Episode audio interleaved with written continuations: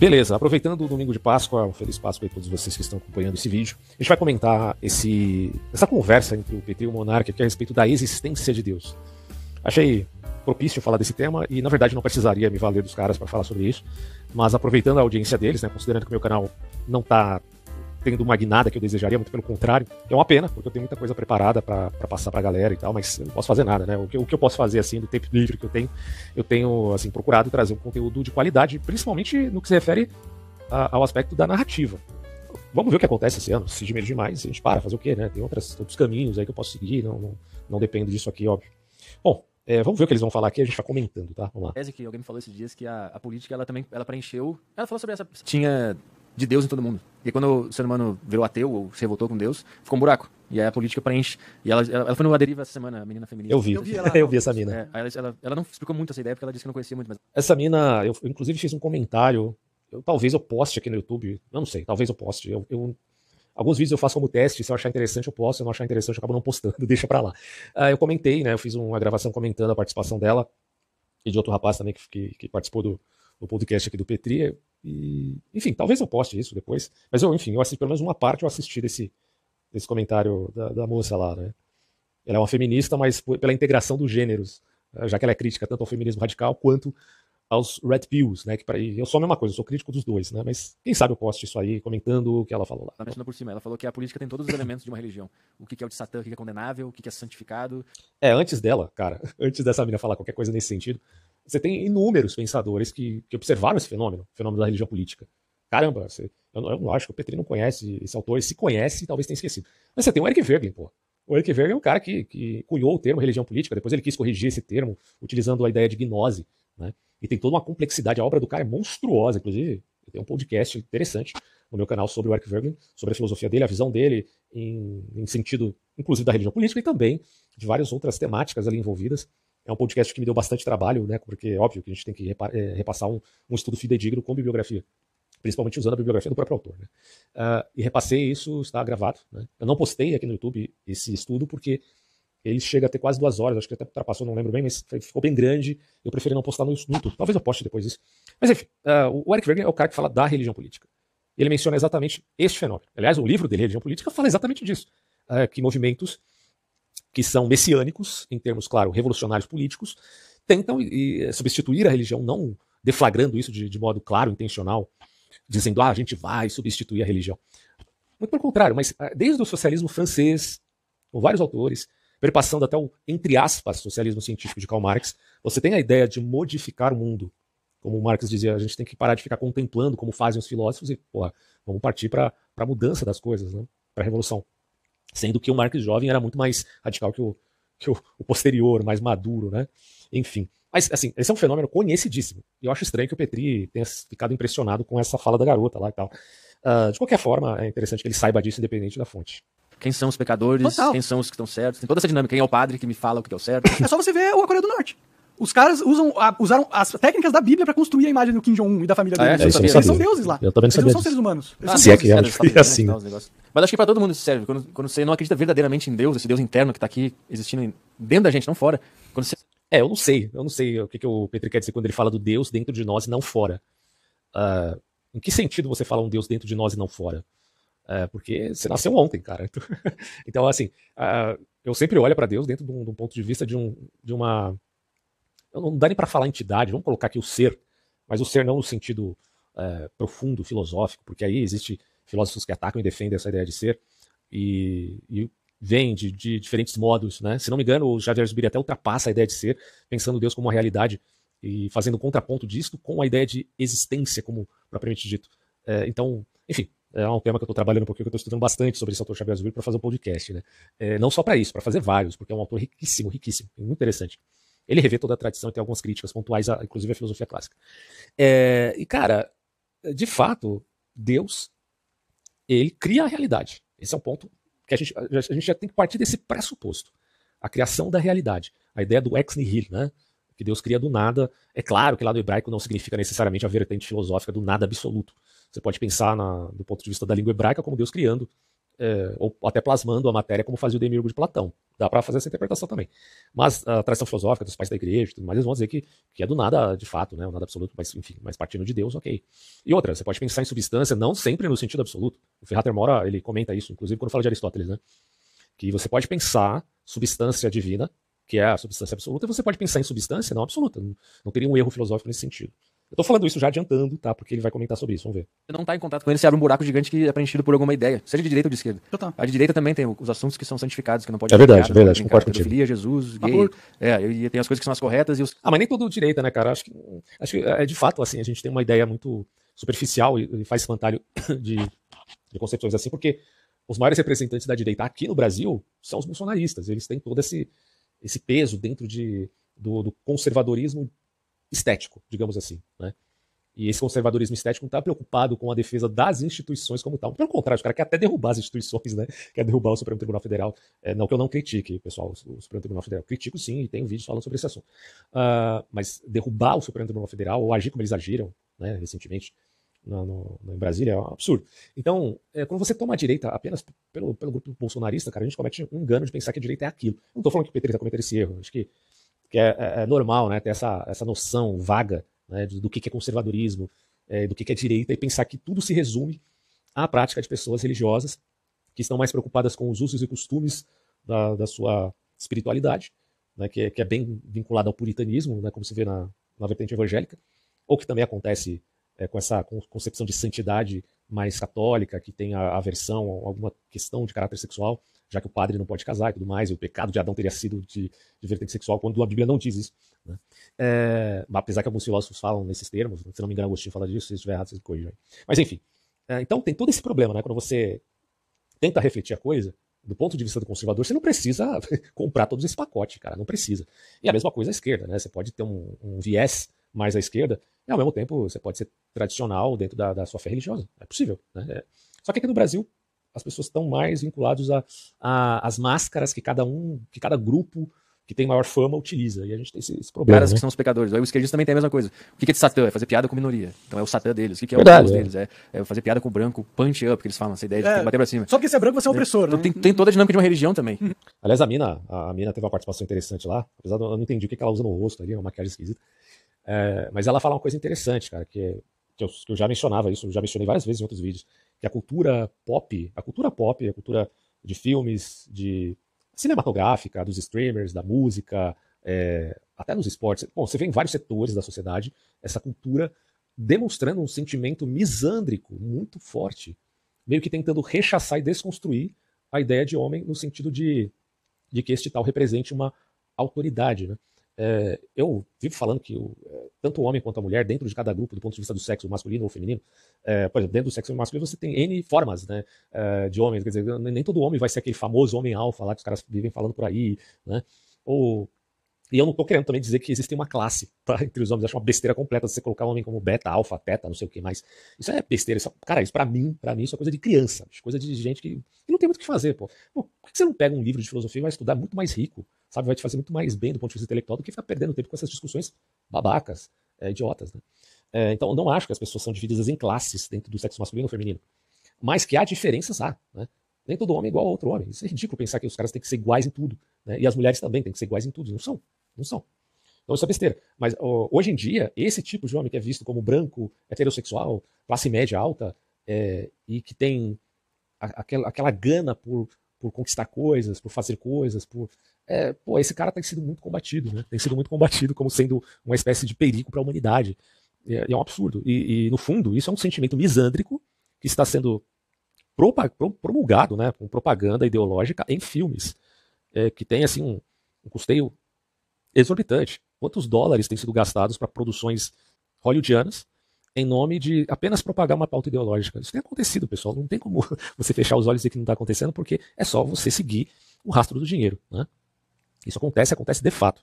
E é um sentimento misândrico. Agora, não significa que não, haja, que não haja em algum grupo específico também o sentimento misógino. Eu já citei aqui alguns autores da alt-right que, que são, assim, assumidamente misóginos, né? Então, nem uma coisa nem outra, porra. Você não tem que ser nem misógino nem misândrico. Você aceita as pessoas como elas são, né? Simples assim. Tem os caras que são os, os porta-vozes dessa religião. Então, é tudo, Os é- dogmas. tudo vira uma religião que o cara bota dentro do corpo dele E era mais fácil acreditar em Deus. era bem mais fácil. Sim. Era bem mais simples. E, acreditar em Deus não é acreditar em como você acha que Deus é. É acreditar que ele existe, só isso. É, ele não é de jeito nenhum. É, Você não É. vai saber. Você não vai saber. Você não, tá- você não tem capacidade de entender Deus, velho. Você é um, ma- você é um macaco. com- É, até um ponto interessante que o Monark colocou aqui. Que de fato, cara, se Deus existe, é claro que o conceito existir aqui é, gera pano para manga, eu já explico isso do ponto de vista filosófico, mas é, considerando que Deus está aí, né, que ele de fato criou a realidade, e para mim é, é uma coisa impossível de negar do ponto de vista conceitual, de que houve um início, tá? O que não implica que houve um início para Deus, porque quando a gente está falando de um ser supranatural, a gente está falando do início do universo, como se Deus estivesse aprisionado no espaço-tempo é, que ele mesmo criou.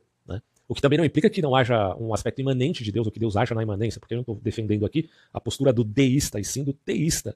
Teísta com T é aquele que acredita que Deus criou o mundo e age no mundo, ainda, óbvio. E o deísta com D é aquele que acredita que Deus simplesmente deu o gatilho, o pontapé inicial e deixa as coisas acontecer por conta própria.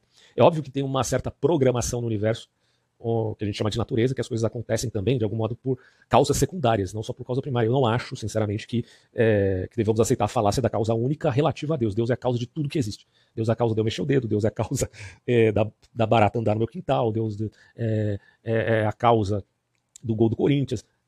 Não precisamos levar essa coisa ao ultracalvinismo, né, que é uma tendência determinista fatalista de alguns filósofos, teólogos. Não precisamos levar para esse ponto.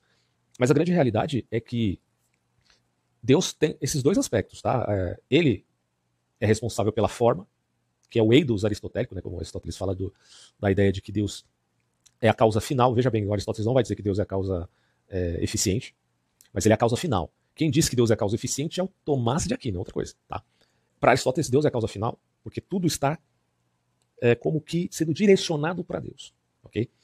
Então, isso é um ponto de vista bem interessante. No caso do Tomás de Aquino também pode ser interessante. É a, a, na teologia cristã, a defesa de Deus como causa eficiente também. Eu estou falando tudo isso como se vocês soubessem o que é causa final, eficiente, formal e material. É, não sei se vocês sabem, estão me ouvindo, mas eu já tenho vídeos onde eu explico tudo isso, tá? Se vocês quiserem entender, vocês podem assistir, ou então assistir outras pessoas que explicam também. Isso aí é muito conhecido no aristotelismo.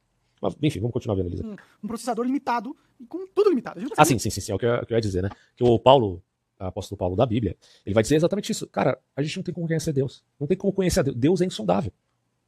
Ora, se eu admito Deus como criador da realidade, como é que eu, dentro da realidade, vou sair da realidade para conhecer a Deus e voltar aqui para contar para vocês? Isso é impossível, gente. Assim, chega a ser estúpido da minha parte pensar que isso seja algo ah, que possa acontecer. Agora, Paulo tem uma solução interessante, porque ele vai dizer: tudo bem, eu não posso sondar a Deus, ok. Mas o Espírito de Deus, que conhece a Deus e que foi dado para a igreja dentro da, da teologia cristã, o Espírito Santo é aquele que foi enviado por Cristo para este mundo, para testemunhar a respeito de Deus e sua vontade. Ele sonda Deus e nos mostra quem Deus é. E toda a teologia cristã corrobora com a ideia que Deus é um ser amoroso, é um Deus de amor e tudo mais.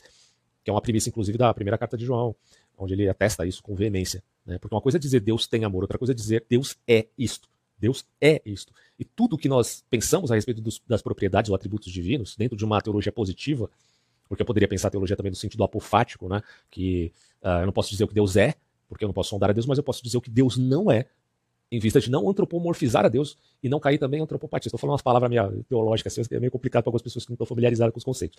Mas antropo, antropomorfismo é a ideia de você ver Deus com características humanas, né? Uh, e antropopatia com sentimentos humanos. Lembremos que hoje em dia, para a filosofia moderna, mas muito mais para filósofos mais refinados, como o próprio Xavier Zubiri, você não fala nem de inteligir, mas você fala de sentirigir. Eu não sei se eu usei o termo corretamente aqui, de alguns comentaristas do Zubiri mencionam assim, né? Porque a inteligência humana ela é senciente, você não só tem o intelecto, como se ele tivesse separado uh, do aspecto da sensibilidade. Essas coisas estão simultâneas agindo em você. Por isso que você é diferente da inteligência artificial, por exemplo. A inteligência artificial não tem a sensibilidade.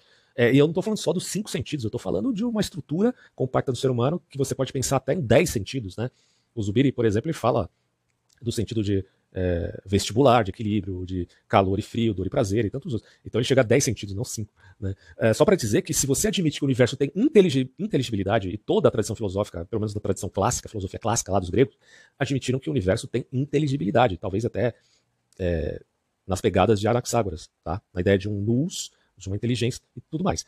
Agora, há também, nós também estamos vivendo no universo de sensibilidade. Você tem, as duas coisas. Você tem inteligibilidade e você tem sensibilidade. Tá? E não há como fugir disso, pelo menos da experiência humana. A experiência, a experiência humana é a mistura dessas coisas. E a inteligência artificial não tem essa característica, por exemplo, é, da inteligência senciente. Porque eu vi, muita gente, eu vi o Peter lá do, do, do canal Capitalista, eu gosto de assistir ele e tal. Mas ele falou umas besteiras que, pelo amor de Deus, bicho. Cara, o cara acha que, que o chat GPT 4 tem sem ciência. De onde que o cara tirou essa ideia? Porra, você não sabe nem o que é sem ciência, bicho, pra falar um troço desse. É um absurdo sem tamanho, sabe? É, eu aconselho que quem acredita que o chat GPT tem sem ciência vai estudar um pouco do Xavier Zubiri, vocês vão gostar. Todas as coisas que existem, a gente vai entender Deus. É, só que tem uma parte nossa que, que é Deus, né? Uma parte do cérebro, que nos dá esses comandos Aí eu já não sei o que ele tá falando aqui, vamos de ver. justiça e de bondade. a Ah, gente tá. tudo é Deus. Tudo, tudo é Deus. Aí, aí o Monark tava até tendo bem, mas eu acho que ele pisou na bola quando ele fala tudo é Deus. Cara, você tá falando do panteísmo, então. Né? É, e porra, você não tem ideia o quanto, quanto isso aí é uma a peleja, né? É é uma disputa dentro da história da filosofia, cara. Porque a história da filosofia, você começa. Porra, você tem monistas de um lado e você tem dualistas do outro lado. O fenômeno do gnóstico lá, do, depois dos cristãos e tal, é, que são os, os gnosticistas. Alguns eram dualistas, outros eram monistas. Já ali já tem essa, essa pequena divisão também. Né? É, Platão se mostra nos seus escritos públicos como dualista. Mas depois o cara me aparece como, como pelo menos nos escritos esotéricos, segundo alguns comentaristas como Giovanni Reale, é, Platão aparece de algum modo ali como humanista. Que é uma coisa interessante. Seguindo as pegadas de Parmênides, que é o cara que diz que tudo é ser, negando até a realidade no movimento do mundo. Olha, olha o absurdo que a, a, a ideia de ser trouxe a perspectiva de um filósofo da antiguidade, ao ponto dele negar o movimento e admitir a, a realidade do ser. Eu já expliquei isso várias vezes em outros vídeos, tá, pessoal? Se você também assistiu no meu canal pela primeira vez, desculpa. Não tem como falar disso aqui agora, mas é, tô jogando os gatilhos, você pode procurar isso depois com outras pessoas também. E meu canal tá disponível, de graça, tá? É, então, cara, a- quando você fala de panteísmo, você meio que também tem um, um vínculo aí com o monismo e panteísmo, então no mesmo patamar. Algumas diferenças de tradições existem. Existe a tradição hindu, com Brahma, e que é o, tudo que existe é, é o sonho de Brahma, né? uma coisa bem poética até. E, mas no fundo isso é panteísmo. Tudo é Deus, porque tudo é, é como que um sonho de Brahma. Agora a tradição teísta cristã não, não tem nada a ver com isso. nada a ver. não. O Deus, é, assim, bíblico, ele não é o Deus hindu, de forma alguma. E não é um Deus no sentido panteísta, tá? Eu acho interessante, por exemplo, de novo, né, a proposta do Zubiri, já que é o filósofo que eu tenho estudado mais ultimamente, juntamente com Aristóteles, por exemplo, uma pedra, um, um inseto, o, próprio ser humano. É, bom, Deus está, de algum modo, sustentando a realidade? Está. O que não implica causa única, como eu já mencionei antes, certo? Mas, sim, admitamos Deus como aquele que sustenta a realidade. O conceito de realidade é algo muito profundo aí para a filosofia, porque filosofia, nesse caso, vai ser metafísica invariavelmente. É, é, o, assim, é o estudo da ciência primeira. Né? Uma coisa é você estudar ciência empírica, laboratorial, e fazer equações matemáticas. Outra coisa é você estudar metafísica, tentando conhecer ah, as primeiras coisas, né? É, principalmente é, em vista de transcender essa visão tacanha do óbvio, que a gente poderia chamar então de ultra óbvio, aquilo que vai além de, certo? E quando você fala, portanto, de ciência empírica, você está falando de ciência do óbvio no sentido que você pode conhecer isso por, por certos métodos, né? que, é que começa ali com o cartesianismo, lá do Descartes e tudo mais. Ok. Mas quando você começa a estudar a coisa do ponto de vista da metafísica, aí é mais profundo. E o Zubiri é exatamente esse cara que vai dizer: ah, Deus, você pode pensar Deus nesses termos, né? que ele está entre as coisas, ou é o fundamento dessas coisas, mas essas coisas não são Deus. Essa divisão que ele faz eu acho muito interessante, porque ele não cai nem no, no ser de Parmênides, já que Parmênides nega a sensibilidade de Zubiri, não, e ele não cai é, no panteísmo dizendo que tudo é Deus, porque na verdade não é. Pô, pensa só, bicho, para um pouco, Monark, e pensa comigo, se tudo for Deus, bicho, então você está dizendo que todas as coisas mais cruéis, perversas desse mundo você está santificando, colocando ao patamar de Deus. Não dá. Né? Por isso que eu acho que. o- E fora isso, também o panteísmo sofre do ponto de vista lógico, porque nega né, aquelas premissas da lógica aristotélica. Então, para mim, é, é completamente sustentável o pante- panteísmo nesses termos. Tá? Esse nosso sistema, é assim. É, eu, eu acho que a gente é Deus também, né? Toda essa experiência aqui já é Deus. A gente faz parte de Deus, de certa forma, né? É. Sim, isso aqui já é Deus acontecendo, essa conversa. Existem algumas interpretações de alguns textos bíblicos que, tanto nos Salmos como palavras dos Evangelhos, onde você pode pensar o homem como Deus e pode pensar os anjos eh, como Deus também. Mas não no sentido de Deus, o Deus criador, tá? E sim no sentido de uma presença divina nesses seres. Se esses seres, sejam os anjos ou os homens santos, eh, têm a presença divina deles, eles são como que deuses, né? Eh, portanto, tem aquele salmo, vós sois deuses, se remetendo aos deuses que fazem parte do, do palácio de- do, do Deus único. né? Você pode pensar nesses termos, essa interpretação que faz é o Michael Heiser, tá? não estou inventando isso não, tá? Você pode, tem, tem vários comentaristas, teólogos que falam isso, mas o Michael Heiser, que é o que eu estou lembrando agora, ele menciona esse, esse ponto.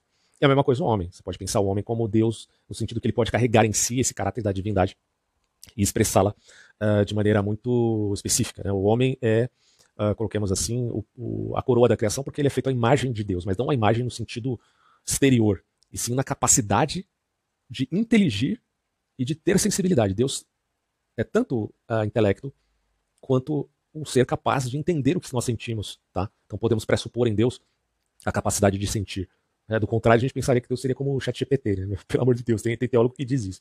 É um absurdo. Então dizer Deus é amor não significa cair na, na retórica da antropopatia, ou quem acusa uh, teólogos cristãos de dizer que Deus é amor, portanto eles são uh, filosoficamente incorretos por admitirem a antropopatia, é porque não entenderam, não entenderam que essa conceituação é dada por revelação. E essa é a admissão, por exemplo, do texto do Novo Testamento.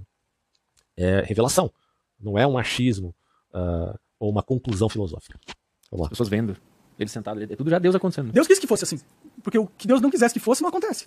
Será? Mas eu acho que ele nem quer nada. Aí é um ponto realmente polêmico em teologia, a questão uh, do determinismo, né, daquilo que é a vontade soberana de Deus e daquilo que é a vontade permitida dele. Cara, isso aí, nossa, meu, isso aí é, isso é uma disputa teológica de séculos a fio, que não levou muito a, a, lugares interessantes, mas pelo menos você tem três vertentes aí mais conhecidas, que é de um lado é o calvinismo, do outro lado é o arminianismo, e do outro, e você tem uma terceira opção no molinismo. Molinismo é uma coisa mais filosófica, portanto é uma abordagem até interessante também. Você tem o tomismo também, né? O Tomás de Aquino também repensa essas questões ao seu próprio modo, antes até do Calvino e do e depois do Armínio. É, mas são, são pontos de vista bem complexos, tá? Não necessariamente Deus cria a realidade, implica em que eh, ele seja a causa única de tudo. Volta aquela questão lá, né, de, de, acusar Tomás de Aquino é, de defender a falácia da causa única, que alguns lógicos acusam ele disso. E eu não acredito nesse ponto, porque, nesse caso, penso eu, que o universo ele tem um caráter determinista de um lado e tem também um princípio de incerteza, comprovado até do, do aspecto da probabilidade da mecânica quântica e tal, né? O, a, o, princípio de incerteza de Heisenberg e tudo mais, dão essa conotação. Então, de um lado você tem o um aspecto da incerteza, do outro lado você tem o um aspecto da, da, determinação. E um dos exemplos que eu mais gosto de, de, entender esse ponto é do dado, né? O simples dado, que tem seis lados, tá? É, já demonstra que ele foi determinado. Você não pode. Ah, tudo bem, eu vou jogar o dado aqui, eu não sei qual o resultado que ele vai dar, porque tem um princípio da incerteza. Não tenho como saber nem prever qual vai ser o resultado, a não ser que este dado, meus amigos, esteja viciado. Né? Se não tiver, então o resultado não, não será possível de prever. Porém, do ponto de vista probabilístico, eu posso pensar quantas vezes vai dar o mesmo número e tal. Eu posso tentar fazer um cálculo matemático. Ah, posso pensar no sentido da força que eu vou utilizar para jogar o dado. O próprio princípio da inércia vai estar envolvido ali. Então, de um lado você tem uma incerteza e do outro você tem as determinações. Quando você joga um simples dado. Então, porra, falar de acaso significa o quê? Né? Nesses termos. Então, eu acredito que há espaço para a liberdade humana de algum modo e ao mesmo tempo essas determinações divinas, que, é, que sendo Deus o criador da realidade, ou fundamento dessa mesma realidade. Agora, essas são questões que eu admito serem muito complexas e, e ninguém resolveu isso com perfeição. Né? Então, por isso que muitos filósofos calvinistas arminianos defendem a ideia de douta ignorância, porque sabem que a gente não vai conseguir responder essas questões de maneira uh, perfeita. Mas eles admitem que o homem, por um lado, é responsável por aquilo que faz, porque ele tem direitos e deveres nesse mundo, e, ao mesmo tempo, uh, Deus é soberano. Agora, como você aplica essa, essa realidade, uh, essas duas realidades na existência, é algo que está é, é, tá no campo, de algum modo, daquela insondabilidade que só Deus tem, é, ou que só Deus conhece, enfim. Ele só é, ele só existe. Mas só o fato dele é e ser, de uma certa forma, ele já limita as condições do que pode, do que pode acontecer, entendeu? Não, porque tudo acontece dentro dele. Sim, ele só existe. Tudo acontece dentro dele, mas tudo tem uma lógica dele para acontecer. Entendeu? Interessante ele falar, né? Só Deus existe. É um princípio parmenídico isso. Né? É, Parmenides vai dizer só o ser. Só, só, só o ser é. Não tem outra coisa. Né? Tudo o resto é ilusão, né? É, só que o Parmenides tem muito. Porra, se você seguir o Parmenides, você fica louco, bicho. Porque é assim, não dá. Aleatoriamente. Justamente Deus. Aliás, uma resposta para Parmenides, tá perguntando, ah, mas como é que responde Parmenides então? Então, pessoal, tem um vídeo meu sobre é, Parmenides, Platão, Aristóteles e Tomás de Aquino, sobre essa questão do problema do ser recomendo a vocês, caso vocês querem, queiram entender mais sobre esse problema. O pressuposto de Deus é justamente para explicar que o universo não é aleatório. Porque hum. ou você acredita que Deus existe, que tudo tem um propósito, e que existe uma lógica universal para ah, aqui, ou você acredita dela. que é tudo aleatório e que nada realmente importa, hum. e que qualquer coisa que é... Então, não necessariamente, cara. É... O Monarca está falando de uma vertente determinista ou indeterminista. Não necessariamente, você tem uma posição compatibilista entre determinismo e indeterminismo. Primeiro, né? A gente não pode confundir determinismo com uh, fatalismo, tá? Não necessariamente precisamos pensar no universo como um determinismo forte se quisermos usar esse termo determinismo. Você pode pensar em determinações, como eu falei do dado. O dado tem uma estrutura específica uh, e ele não tem um resultado fantasmagórico. o resultado que ele dá é dentro de uma estrutura.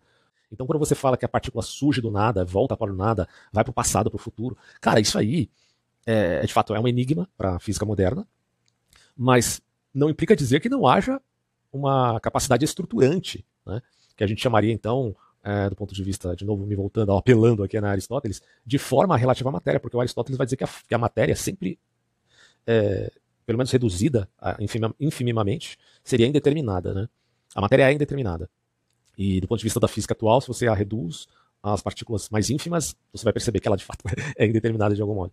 Uh, mas aplicando a ideia de forma, você tem a convicção, forma ou substância, de que essas coisas podem produzir o efeito inteligível dentro uh, dessa substância material indeterminada, certo? E aí você tem o resultado de um lado do inteligível, do outro lado do sensível. Né? Inteligibilidade e sensibilidade são fenômenos uh, impossíveis de serem negados no universo, certo? Acontece e não tem nenhum valor moral acima de outra, outra coisa que acontece. É tudo aleatório. Mas eu vejo que a. É, se você admitir apenas o aspecto da probabilidade, né, o apelo à probabilidade dentro de um universo, por exemplo, do multiverso. É, pouca gente entende, ah, Homem-Aranha multiverso, que legal, bacana tal, mas tá, você, você entendeu as implicações filosóficas disso aí? Porque gostar do filme do Homem-Aranha do multiverso, do, é, do, do, outro cara lá, o, o, Mago, esqueci o nome dele agora. o filme meio minha boca lá que a Disney fez e tal. A Marvel, aliás, que é da Disney. É, Universo da Loucura, né? Multiverso, blá blá blá. Beleza, cara. Mas tu entendeu realmente a implicação filosófica disso aí? A implicação filosófica é necessitarismo total. É você não ter, é você chamar todo tipo de possibilidade de algo que necessariamente vai acontecer. Você, você consegue imaginar a monstruosidade disso? Se você tiver um mínimo, assim, assim 1% de tino filosófico, você vai entender que a ideia de universos paralelos, multiversos, é abominável do ponto de vista de uma realidade ontológica. Abominável. É só você tentar conceber assim, tá, mas qual é o resultado disso com aquilo? Porra! Toda possibilidade, então, é, é, é necessária. Cara, isso é um absurdo. E outra, é uma confusão. Beleza? É uma confusão entre possibilidade e potencialidade. Porque potencialidade, cara, ela redunda em ato. É aquilo que Aristóteles chama de, de um percurso temporal que termina em intelecto e tal, a questão da causa final. É, a potência implica ato, mas a potência pode ser interrompida, claro, é, no mundo sensível.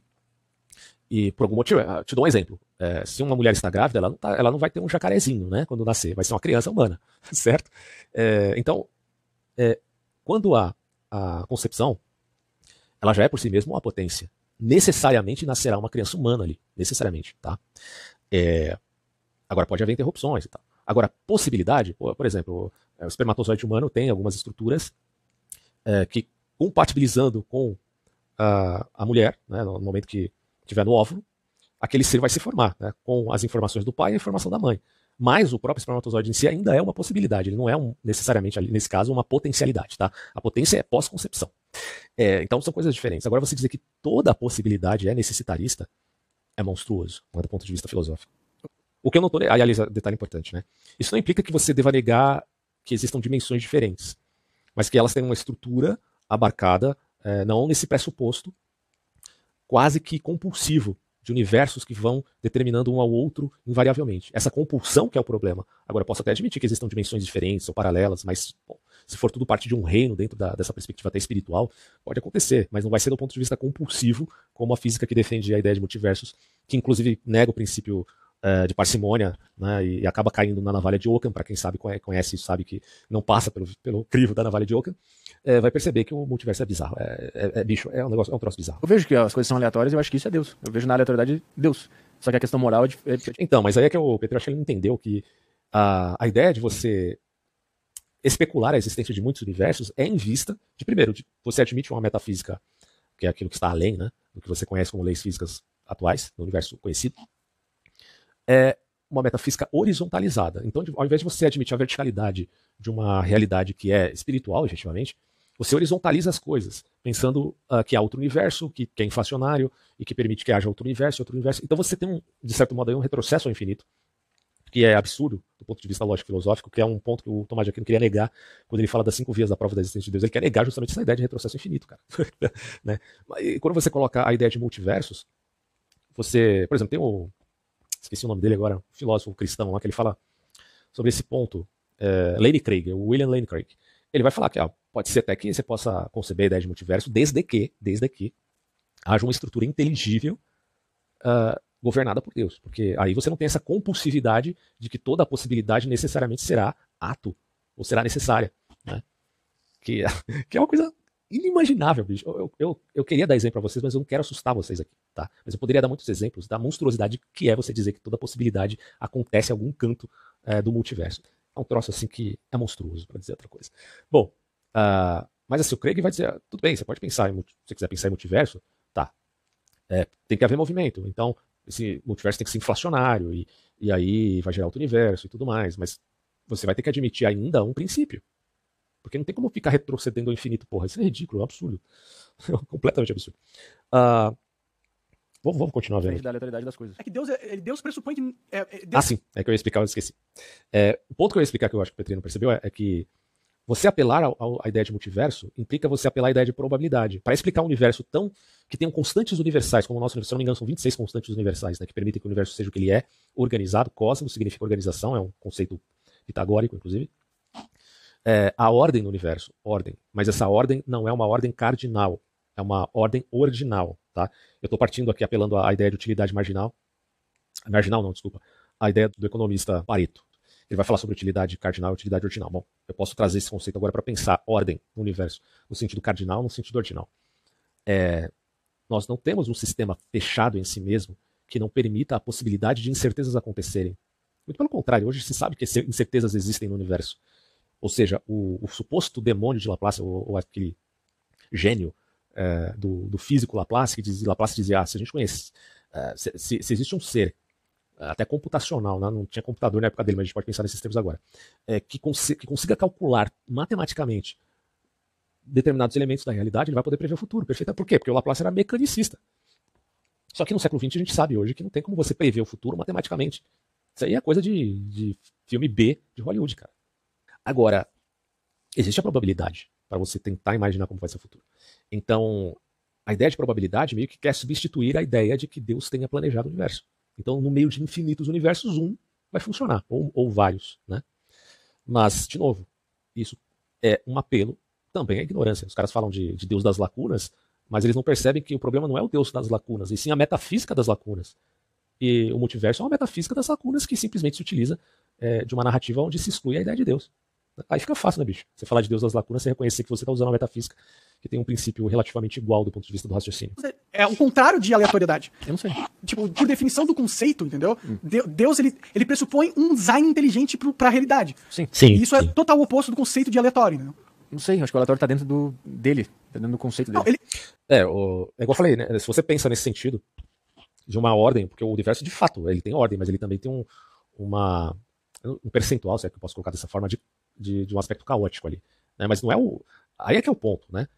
Não é que a ordem está dentro do caos, como pensam aqueles que acreditam em multiverso. É o contrário. É o, é, elementos caóticos estão dentro da ordem para permitir que haja essa incerteza. Sacaram? Essa é a diferença. Agora, se você apela para a ideia de que existe uma pequena ordem dentro de um caos completo, você poderia pensar numa hecatombe, onde um universo se chocaria com outro. Isso é possível acontecer. Ah, estale meu dedo, daqui a, sei lá, um minuto, pode ser que o nosso universo eh, se, se desfacele, seja rasgado no meio por conta de uma hecatombe que acontece é, no fenômeno aleatório de multiversos. Vocês nunca pensaram nessa possibilidade, não, no final do mundo assim?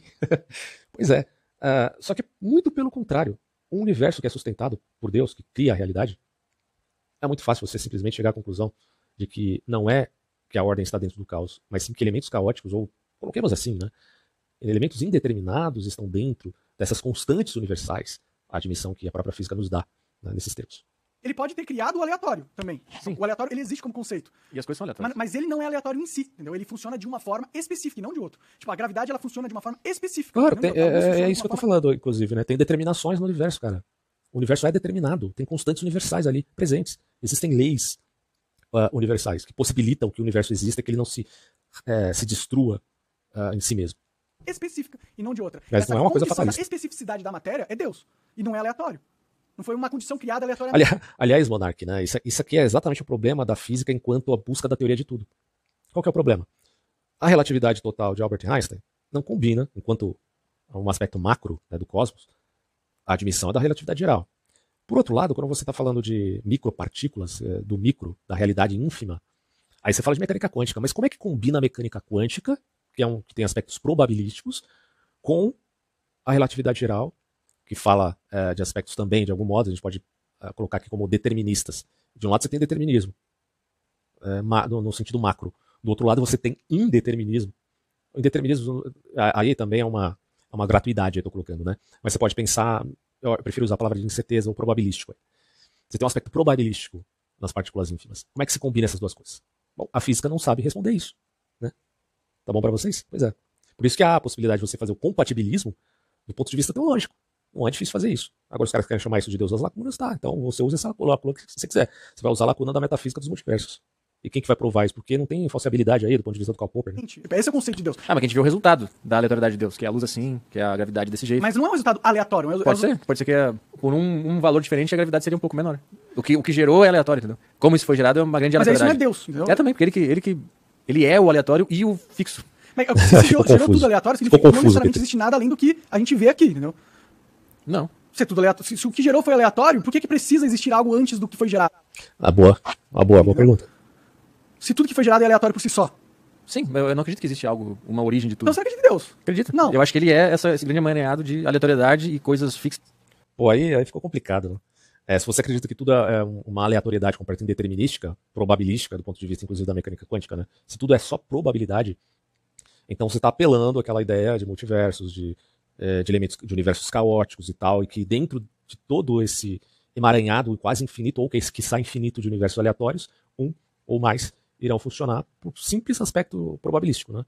É, porque aí você pode falar de loteria, mas na, no infinito essa loteria poderia é, ter um resultado, né? certo?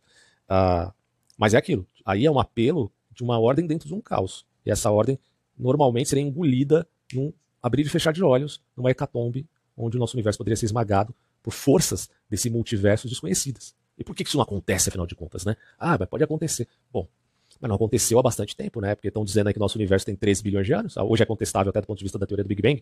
É, teve os caras lá do design inteligente, inclusive, falando sobre esse assunto aí. Que existem galáxias que são é, maduras no universo que deveria ser infantil. Isso segundo a foto do James Webb. O James Webb foi lá no fundo uh, do, do, do, do, início do cosmos, né? No mais longe possível, tirou uma foto e, e aí quando você olha tem uma galáxia madura, né? Aí tem os caras até que tentaram responder o Marcos Eberle lá e tal é, uns, uns, malucos cientificistas falaram, ah, mas você não entendeu que a galáxia tinha que ser jovem. Naquele... Porra, mas o problema é que ela não é jovem. Ela não é jovem, ela é madura. Esse é o problema. Os caras nem isso entenderam. Né? Foda. Também... Então Deus é aleatório. Então Deus, então... E não aleatório ao mesmo tempo. Como que ele pode ser aleatório e não aleatório ao mesmo tempo? Porque ele é Deus. Porque se a gente for dividir... É, aí é aquela questão do... Aí é um ponto que o Petri coloca que Deus ele, ele pode abarcar uma contradição lógica, né? E Deus pode criar uma pedra, uma pedra mais pesada a qual ele mesmo não possa carregar, mas se ele é todo poderoso, ele teria que carregar essa pedra e tudo mais. É, essa, esse é, é, é um, a meu ver, é, um, é apenas um jogo de linguagem tá? que não abarca essa realidade profunda que é a realidade divina. Você pode fazer esses jogos de linguagem é, para fazer militância ateísta, né? mas no fundo, a, a, realidade ontológica do que é Deus é uma coisa muito mais profunda. Penso que o ontológico sempre é superior ao lógico, né? o lógico não abarca o ontológico, ou pelo menos o lógico em termos de língua, ou linguagem. É, a linguagem pode ser chamada na, na filosofia de logos. Tá? O logos não vai conseguir abarcar toda a realidade. É, e daí o apelo de alguns filósofos à ideia de intuição, inclusive o Zubiri, né? é um, um dos caras que, que apelam a essa, essa concepção, que a, o Logos, ele não, ele não está pensando Logos, claro, no sentido cristão, teológico, de Cristo divino, apesar dele ser católico, mas imagino que ele, quando ele fala Logos, ele está pensando no sentido de linguagem, de lógica propriamente dita. É, o que não implica dizer que apesar da linguagem não conseguir chegar até Deus, porque Deus é, insondável, e a linguagem tem os seus limites, uh, e as palavras inefáveis que os santos ouviram quando estiveram no paraíso, não podem ser repetidas em palavras aqui na Terra, como Paulo disse. Isso é uma realidade, né? Ah, porém, isso não implica que Deus seja um absurdo lógico também. Né? Aí já é outra questão. Então, é, dizer que Deus é ordem e aleatoriedade ao mesmo tempo é, é, muito confuso, tá? Pelo menos do ponto de vista da comunicação que você queira dar em termos teológicos. Vamos ver qual é o raciocínio dele. Ele, é isso ou aquilo, não é mais Deus. Deus é o aleatório, o caos, o, a paz, a violência, ele é tudo, ele é tudo. Só que tudo não é aleatório, entendeu? É, isso aqui tá me lembrando a música do Raul Seixas, né? É o, é, é, como é que é o nome da música, cara? É, é, é Gita, né? Gita ou Gita, sei lá onde ele fala que Deus é o dente do tubarão, é, é a mãe que amamenta o filho. Ah, não, eu não lembro da letra. Vocês, vocês sabem do que eu estou falando, na música do Raul Seixas. É, de certo modo, isso também tem um pezinho ali no panteísmo. Poderíamos sim pensar até em panenteísmo, tá? Que é a ideia de que Deus, você pode pensar em Deus como tudo, mas é, Deus é maior do que a soma das partes desse todo. Então ele estaria além do todo também. Nesses termos. Mas isso ainda fica muito confuso, tá? Porque seria o mesmo que você dizer que Deus uh, acaba se limitando às coisas que o representam aqui como sendo ele mesmo, né? E não, não, faz muito sentido, do ponto de vista filosófico, pelo menos, né? Nesse apelo ao teísmo. Muitas coisas são. Mas não é tudo. Exato, por isso que ele é os dois. Ele é aleatório e não aleatório ao mesmo tempo, porque não. ele é Deus, ele pode. Ele foi o não. A... Aí seria o mesmo que eu dizer, eu poderia dizer pro Petri o seguinte: então quer dizer que Deus é o bem e o mal? Olha só a, a loucura disso. Porque assim, eu posso pensar, sem problema nenhum, que o mal ele possa fazer o bem. tá? até em termos é, como efeito colateral. No mundo que nós vivemos, que é um mundo de contingências e temporalidade, espacialidade, temporalidade contingência, é, algumas coisas que são, boas que são feitas podem redundar em algum mal, não calculado. É, o que não implica que você não deva fazer o bem, porque o bem geralmente dá frutos melhores do que o cálculo que você quisesse fazer em relação a, a pensar vou fazer o mal porque o bem no final vai ser maior. Não. Fazer o bem geralmente tem frutos melhores, apesar de tudo, dos efeitos colaterais. Mas você pode pensar no mal que tem um efeito colateral que redunde em algum bem. É a fábula das abelhas, né, de alguns liberais malucos que, que existiram por aí. É, que o egoísmo do homem trará o bem de, de alguma forma para a sociedade, que não é necessariamente o que o Adam Smith defendia. O Adam Smith, inclusive, critica a ideia de fábula das abelhas. Então, isso tem que ficar pontuado, porque muita gente é injusta com o autor sem conhecer um, claramente, não é um ponto que ele está defendendo aí.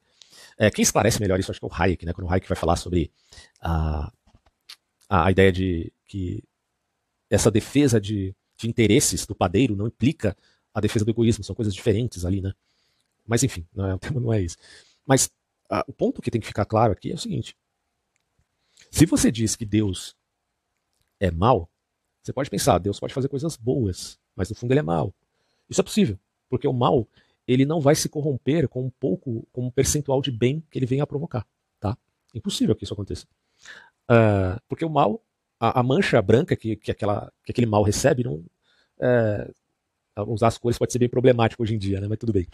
Uh, qualquer mancha que o mal em, em, si receba, considerando que ele fosse uma substância, porque filosoficamente nem é, não, não teria nenhum problema. O mal continua sendo mal. Agora, o bem se o bem tem qualquer mácula, qualquer mancha, que é o princípio, inclusive, que aparece ali no, no Pentateuco de Moisés, qualquer animal que tenha alguma mancha já denota que o bem não é bem, aquilo está contaminado.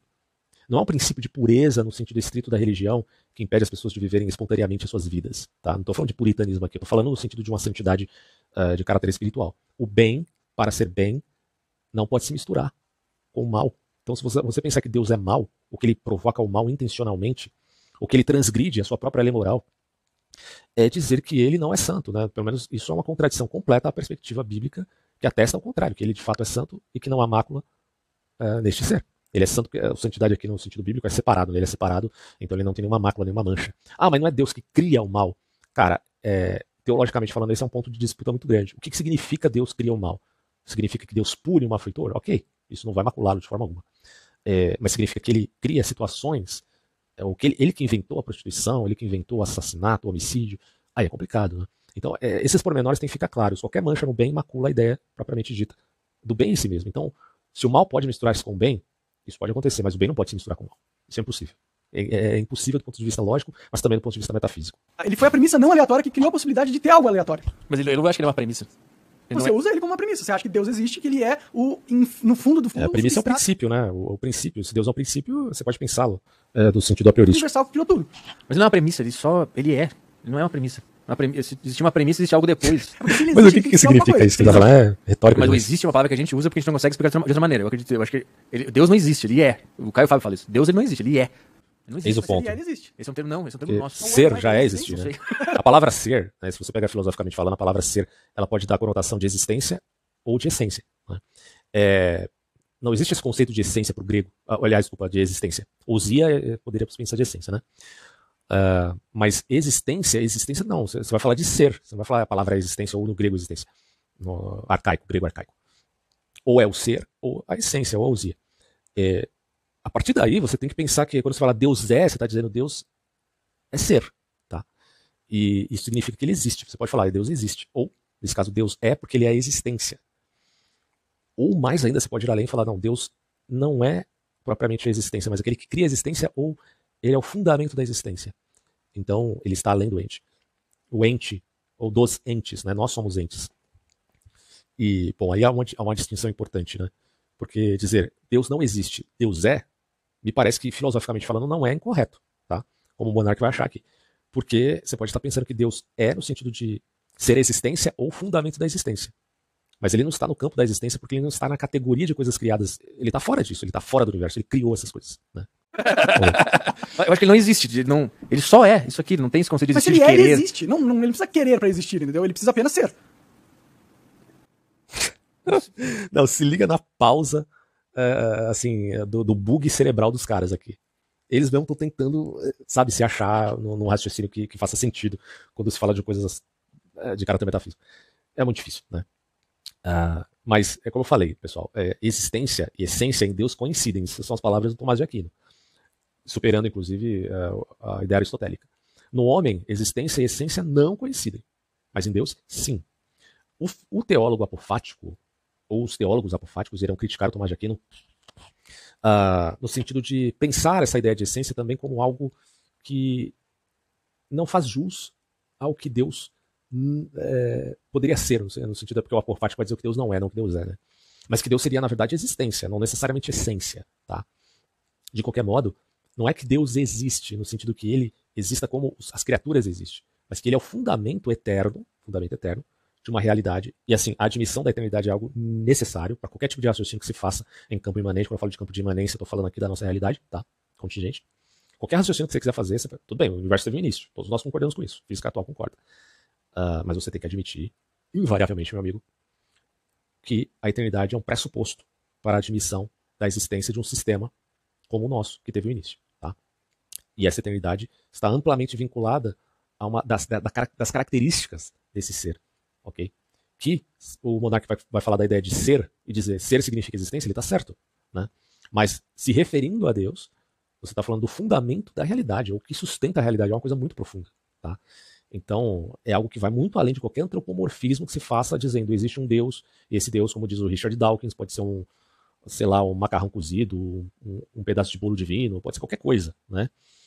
Mas quando, quando nós apelamos ao argumento ontológico do Santo Anselmo lá, né, que ele fala que ah, tem que existir um ser perfeito, ele faz o salto lógico para o ontológico, de um ponto, pelo menos, ele estava certo, apesar da, do, do, problema da, da estrutura uh, da argumentação. De que quando ele fala do ser mais perfeito, ele está se referindo a uma causa necessária. Né? E essa causa necessária tem um, um, um elemento único que só ela pode ter dentro do aspecto da perfeição, que é a eternidade. Vamos lá.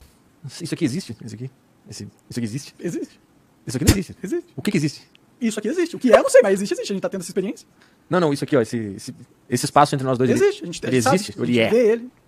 Ele é existe.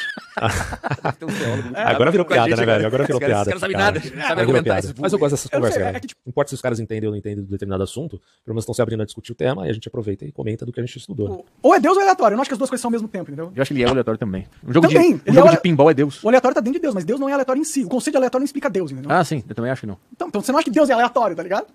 Deus é mais do que aleatório. Você não consegue explicar o que é Deus. Exato, então ele Mas você acha que ele existe. Eu acho que ele é. Você acha que é? Você acha que existe Deus? Pô, ele, se ele é, ele existe, caralho. Não sei, não. Se ele não é, ele não existe. Não sei. Ai, Só ai, é cara, é muito bom. Existir. Como que algo é se ela não existe? Procura, procura, procura a definição de é. Será que tem? Definição de é, será que existe? Eu procurei. Cara, a definição da. A gente tá falando de ser, cara. Ser. É o verbo ser. É, por exemplo, no hebraico você não tem. O tempo verbal, eu já expliquei isso num podcast que eu fiz falando sobre Deus, inclusive o último podcast está disponível lá no meu, no espaço do Spotify. É, o tempo verbal no presente não, não existe no hebraico, né? Então, quando você fala que, quando Deus diz para Moisés, o meu nome é Eu Sou, não é bem isso que quer dizer. Ele, ele... Tudo bem, se não existe tempo, é, tempo verbal presente no hebraico, só existe passado e futuro, então Deus está dizendo para Moisés, eu serei o que serei. Mas, quando você traz isso para a língua portuguesa, você pode interpretar isso como, ah, ele quer dizer eu sou, né? Porque como tem tempo verbal na língua hebraica, então não tinha como ele dizer eu sou, sim, eu serei. Dá para você interpretar desse jeito, não tem problema. Uh, mas a grande realidade é que a ideia de ser, né, que no inglês a gente chama de verbo to be, é, a, a, ideia de ser no grego ela tem a ver com existência. Tá? Agora, aí está o ponto que, que o monarca não entendeu. Tudo bem, é, você pode falar de que Deus é no sentido de existência, mas ele é no sentido de existência porque ele fundamenta a existência, ele não está dentro da existência que ele mesmo criou, porra. Essa, esse é o ponto. Qual a definição de é? Se ele é, ele existe. Definição de é. é vocês confundiram isso. Interessante, né? Definição de, definição de é. Cara, cara, os caras tiveram um nó na cabeça agora, meu. É, eu não sei realmente qual é a definição de ah, é. Eu acho que é de existir, né? Não sei, pode ser. Não, não tem dicionário, os caras estão escondendo. Acho que vai acabar aqui. Ninguém pesquisou isso nunca. Definição de é. então, né, então ele Deus existe, pronto, acabou. É, vem do verbo ser, o mesmo que existe, Ai, acontece, vive cara, e faz. O cara sabe meter uma frase que não tem sentido nenhum. É, na verdade, é, o Petri comentou, assim, ele acreditou na frase do Caio Fábio, que, que diz isso, Deus não existe, ele é. Mas sem entender o contexto filosófico e só apelar para o contexto gramatical, bicho, você, você, não vai entender nada. Né? Você está vendo o contexto gramatical, mas no fundo, do ponto de vista filosófico, apesar de eu ter críticas aí ao Caio Fábio em alguns pontos, principalmente dele ter voltado no PT, né? Mas assim, ele está certo filosoficamente quando ele diz que Deus não existe, ele é. Não teria problema nisso. Acho que até, assim, pode ser que alguém discorde de mim, mas eu acho que o Tomás de Aquino, inclusive, admitiria isso também. Né? Que Deus existe porque ele é fundamento da existência. Uh, Mas ele não existe no sentido de que ele faça parte da mesma criação que ele mesmo fez. Não faria sentido isso. Pois é, porque acredita tudo que você vê na internet aí. Não, ele me falou na deriva, pô. Aí vocês Ah, estão foi, boiando, mas hein, meu? é pra Porra, aí vocês boiaram é feio, é. cara. Mas é uma questão complexa, não. Não faz sentido nenhum essa frase, né? De verdade. Faz sim, mano. Faz. Meu Deus. Esses caras. É, mas não, não- nós não vamos chegar aqui a uma conclusão do que é Deus. Você É, pode ficar acho que ninguém- não sentido tem como É, sondar Deus, é- todos nós não Essa é a podemos questão isso. fica pra você. Eu acho que ele aí existe e a gente. Ele é aleatório também não é ao mesmo tempo. Deus é, Deus é foda. Deus é foda. Vamos só acreditar nele, que eu acho que é a única coisa que a gente pode fazer. Desculpa É, é um bom final. Não vai, não vai chegar. Não vai ser é um bom final pra pra essa parte. Bom, e só para aproveitar a deixa, eu gostaria de responder a, a um ponto de vista do Carl Sagan, o antigo cientista que fez uma divulgação a respeito de dados cosmológicos e também da física moderna de uma forma extraordinária.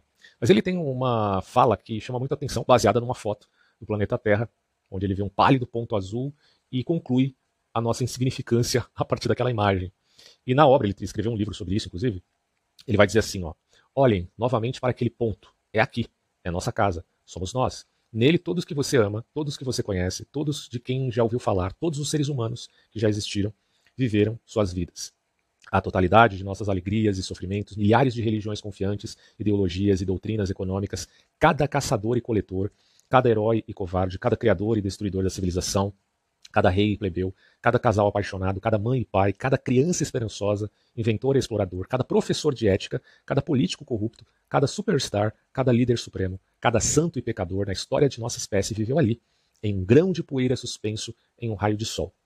Essas palavras têm uma certa uma carga de sensibilidade poética, obviamente, e, e é muito bem quisto pela maioria das pessoas, independente delas terem essa, essa prescrição mais cientificista ou de achar que a ciência possa responder tudo e possa é, colocar, colocar os seus tentáculos em todas as experiências humanas. E aí tem a descrição aqui, né? Essa frase ela foi dita por Sagan em seu livro Um Pálido Ponto Azul, uh, Uma Visão Surpreendente do Nosso Pequeno Planeta, publicado em 1994. E a ideia central dessa passagem é que, em relação ao cosmos, a Terra e a humanidade são extremamente pequenas e insignificantes. E daí está um ponto interessante, porque o Sagan pensa na ideia de insignificância, e é isso que eu quero destacar aqui, como algo relativo ao tamanho das coisas. E isso é problemático do ponto de vista ético, obviamente. Ele até coloca aqui os professores de ética incluídos no seu discurso inicial. Mas uh, achando que as coisas têm uma importância, um valor, se se quiser fazer diferença dessas coisas, a gente vai inclusive falar sobre isso agora, há necessidade de perceber que não necessariamente algo é importante porque é grande, tá? E aí eu coloco aqui, ó. Mas tal objeção de Sagan não é, na verdade, uma falácia que vincula tamanho com valor, de onde se entende que só porque algo é pequeno ele tem menor importância? Isso não é confundir qualidade com quantidade? Claro que do ponto de vista filosófico, é, podemos pensar que, até pelas categorias aristotélicas, que às vezes qualidade e quantidade se confundem realmente. Mas não em todos os sentidos, até do ponto de vista metafísico da substância, que não haveria né, é, é, essa necessária confusão. E eu digo assim, a melhor resposta para a falácia de Carl Sagan a respeito da ideia de que tamanho implica insignificância, quando este aponta o pálido pontinho azul no cosmos e diz somos pequenos demais, é a ideia do artista Mark Christler, em via de ensinar crianças a desenhar. O Mark Christler é só um artista, tá? Ele, ele não, não, quer responder nenhum filósofo, né? muito menos o Carl Sagan. Mas ele vai colocar ali no livro dele de pedagogia o seguinte: sobrepor é superar o poder do tamanho. Claro, isso em relação ao desenho, em relação a, a linhas e formas geométricas. Aí eu digo assim: ora, não importa o quanto as coisas que nos cercam são grandes, o valor não está relacionado necessariamente ao tamanho. A grandeza que possibilita um ente ser completo já implica valor. Ora, nós somos seres completos, no sentido de que, se comparado a uma formiga que é pequena, um homem que é maior que a formiga tem maior complexidade, mas isso não implica que a formiga não seja complexa. Mas eu não estou colocando aqui em xeque a diferença do valor do homem para a diferença do valor da formiga ou da pulga. É, aliás, se você perguntar para a inteligência artificial do Bing, faça esse teste aí na sua casa, pega lá a inteligência do Bing da Microsoft, tem que ser da Microsoft, porque no GPT a coisa está no nível um pouquinho mais alto, né? Mas na Microsoft é engraçado. Você pergunta para a inteligência artificial lá quem é mais importante, a pulga ou o homem? E ela não vai saber responder. Isso me lembra muito aquele filme é, Megan, o nome, não estou lembrado muito bem, onde a inteligência artificial não sabe nem a diferença é, de valores intrínsecos. É bizarro. Bom, enfim, voltamos aqui ao texto. Ah, olha só. O valor não está relacionado necessariamente ao tamanho. A grandeza que possibilita um ente de ser completo já implica valor. Então, a diferença do homem e da formiga não é propriamente o tamanho, mas é o aspecto qualitativo de sua inteligência senciente. O homem tem inteligência senciente, a formiga não. Tá? Ah, e aí, do mesmo modo, ao colosso, aí eu coloco assim, né? Deixa eu só repetir essa parte para ficar mais claro. É, o valor não está relacionado necessariamente ao tamanho, a grandeza que possibilita um ente ser completo já implica valor. Do mesmo modo, ao colosso de mais partículas. Mas em contraste, os atos conscientes falam mais alto que a maior estrela do cosmos. A estrela é muito maior que um ser humano. Mas quem conjectura a respeito dela é o ser humano, não é a estrela que fala dos homens, é os homens que falam das estrelas. Já que somos nós que conjecturamos, eu repito, eu coloco aqui, né? e não elas. Daí se, se quer fazer diferença entre valor, sentido intrínseco, e importância, sentido utilitário, temos que conceber que no valor já é intrínseco, escrevi errado aqui, já há importância. Deixa eu só corrigir isso aqui, velho. Uh, intrínseco. É, assim posto, voltando aqui, assim posto, estamos sempre nos sobrepondo. O homem é, neste sentido, centro do universo. Entenda bem. É, eu não estou dizendo que a Terra é o centro do universo geograficamente. Se é ou não, eu não sei. Mas eu estou colocando assim: neste sentido, o homem é o centro do universo, pois que sua inteligência concebe o inteligível, que lhe precede por sentilligência. É, na verdade, por sentilligência, que é sentir inteligir a capacidade humana, se compreende a inteligência ou o inteligível. Haja vista o fato de que é pela proposição o universo é explicável que a ciência metodológica prospera. Logo, a premissa que a sustenta, ou que sustenta todo o romantismo cientificista de Sagan, é justamente a admissão de logos e não a negação deste. Você já parou para pensar nisso? Que o que sustenta a ciência como tal é a premissa, que não foi testada laboratorialmente, de que o universo é inteligível. E se é inteligível, é logos, e logos significa linguagem e processo analítico para compreensão. Ora, então já está partindo, o, o já está partindo do pressuposto de que o universo tem inteligibilidade. E isso aponta para quê? Vou deixar essa pergunta para vocês uh, responderem aí, seja nos comentários ou em qualquer lugar, ou apenas como reflexão para si próprios. Finalizo por aqui, até próximos áudios.